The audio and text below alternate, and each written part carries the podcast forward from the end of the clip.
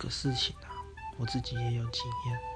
我之前跟几个学弟妹去 KTV 夜唱的时候，其中有两个学弟，他们的行为让我印象非常深刻，因为一起遇到。其中一个，他只听国外的老舌歌，然后他非常讨厌台湾一些比较像是嘻哈的歌手，所以如果我们唱他们的歌，他就把他们歌切掉，直接切，完全没在问人了。然后他就一直用插播功能插播自己喜欢的嘻哈歌，然后他就来唱，然后他也唱的没有很好，那就算了。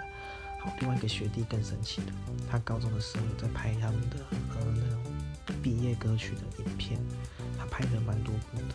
然后那时候我们在唱歌的时候，他就会一直点他的毕业歌，然后一直唱。